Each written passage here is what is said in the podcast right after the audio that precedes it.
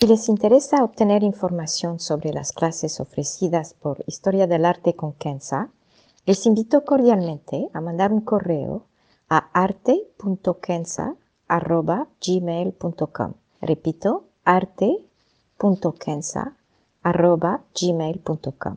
Muchas gracias. Hey, it's Paige DeSorbo from Giggly Squad. High quality fashion without the price tag. Say hello to Quince.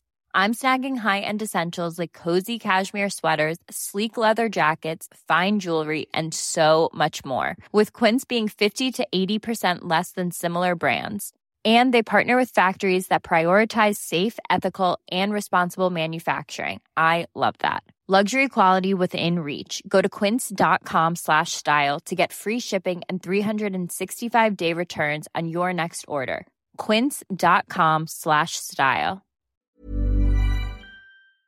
Historia del arte con Kenza.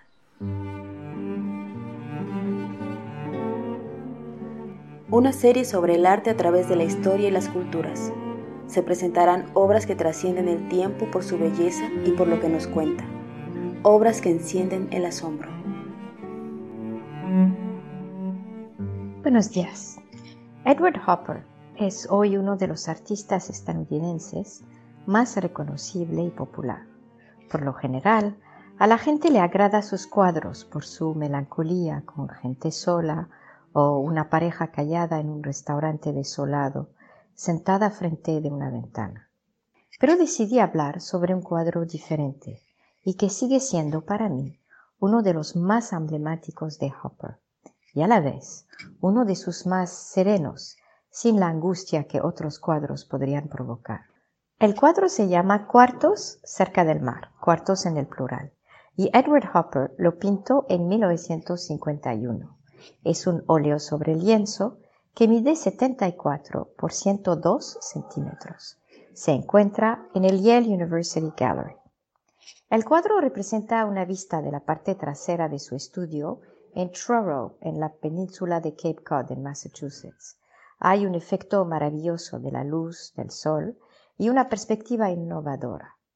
Como lo mencioné, los cuadros más conocidos de Hopper enseñan una cierta desesperación, una soledad casi agobiante como esta mujer sola en una lavandería tomando un café, o escenas de noche con gente sola o mirando la calle desde un balcón. Muchos de los personajes no tienen ninguna expresión, reforzando así un sentimiento de angustia. Es como si estuvieran en el cuadro, pero sin estar presentes. Pero aquí, en este cuadro de la vista de su estudio, a pesar de que no haya nadie, hay vida. Es la luz y el mar y los juegos de luz y sombra que dan vida. Quizá por eso me gusta tanto. La luz habla y llena el vacío humano y de cierta manera da vida a la soledad. Hay un profundo sentido de belleza en esta naturaleza, una belleza fuera de nosotros mismos. No que el ser humano no sea bello o que la naturaleza sea más bella sin la presencia humana, más bien es una visión objetiva de la naturaleza como una belleza sencilla y el hombre está presente observándola. De la misma manera, la luz hubiera sido diferente si no hubiesen paredes blancas, y eso lo construyó el hombre. Así que el hombre puede hacer resaltar la belleza natural. Entrando un poco en los detalles del cuadro, tenemos una clara división entre la parte derecha y la parte izquierda. A la derecha hay la infinidad del mar, la infinidad del cielo, la vida grandiosa. Hay varios tonos que van del azul al gris. La luz viene de esta parte del cuadro y embarca toda la escena. Las paredes y la puerta tienen el mismo tono. La puerta se abre directamente al mar, como si estuviéramos en un barco, dando una impresión de mareo, de vacío. Y esto nos desestabiliza un poco. Podemos sentir la brisa del mar, el calor del sol, el calor del aire. Podemos respirar este aire del mar y probar la sal. Hacia la izquierda es un espacio cerrado, contrastando con la inmensidad de la derecha. Esta disposición podría dar un efecto desequilibrado al cuadro en su totalidad, pero el encanto de Hopper es que pudo con la continuidad de la luz evitar tal efecto de desequilibrio. El espacio cerrado de la izquierda no está tan cerrado, dado que la luz entra de pleno. A la vez, en el cuarto de fondo podemos adivinar que hay una gran ventana con la luz que entra de pleno y podemos imaginarnos que la vista del mar desde este cuarto es la misma que desde la puerta y quizá más amplia. De repente, el cuarto que pensábamos que era una limitante se vuelve un espacio abierto. Aquí los tonos son de tierra con café y verde en sus varias tonalidades. Los muebles parecen sólidos y estables, contrastando con las olas y el agua del mar. Hay un cuadro sobre la pared y Hopper no parece darle ninguna importancia, así que nosotros tampoco. No hay nadie en ese estudio y todo parece indicar que tampoco hay alguien en el cuarto de al lado. Esto es tal y como los cuadros de Wilhelm Hammershoy, el pintor danés del siglo XX, y pueden escuchar el podcast número 10 para saber más de sus obras. Quizá que no vemos a nadie, pero sabemos que está el pintor, dado que es su estudio y además lo está pintando nos ofrece una vista y por ende nosotros también estamos presentes al mirar el cuadro.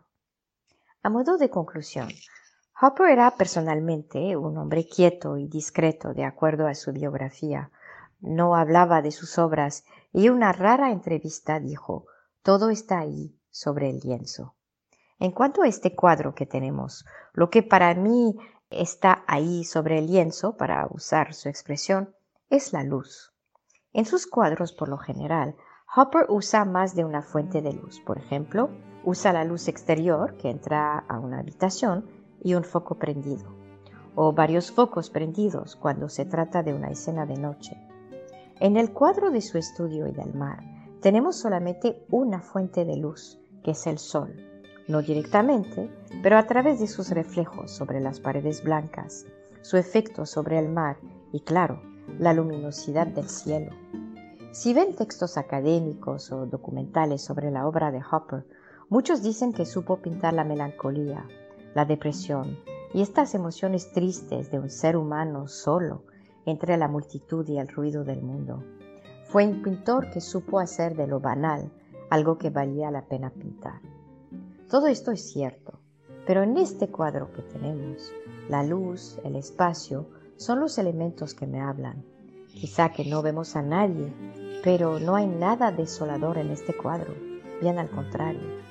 No es la desesperación de la soledad, más bien es una soledad tierna, diría casi cariñosa. Es una soledad que buscamos y que disfrutamos. Thank you. Muchas gracias.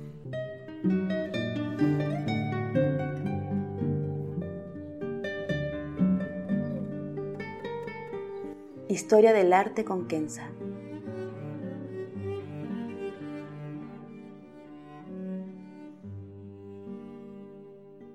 Para ver las obras que se presentan en este podcast y a la vez descubrir otras que podrían despertar su asombro, les invito a seguirnos a través de la cuenta Instagram Historia del Arte con Kenza. El podcast es producido por Rojo Bernado y les aconsejo ver otros de sus podcasts como Entre Cruzadas y Teatro para Llevar. Gracias.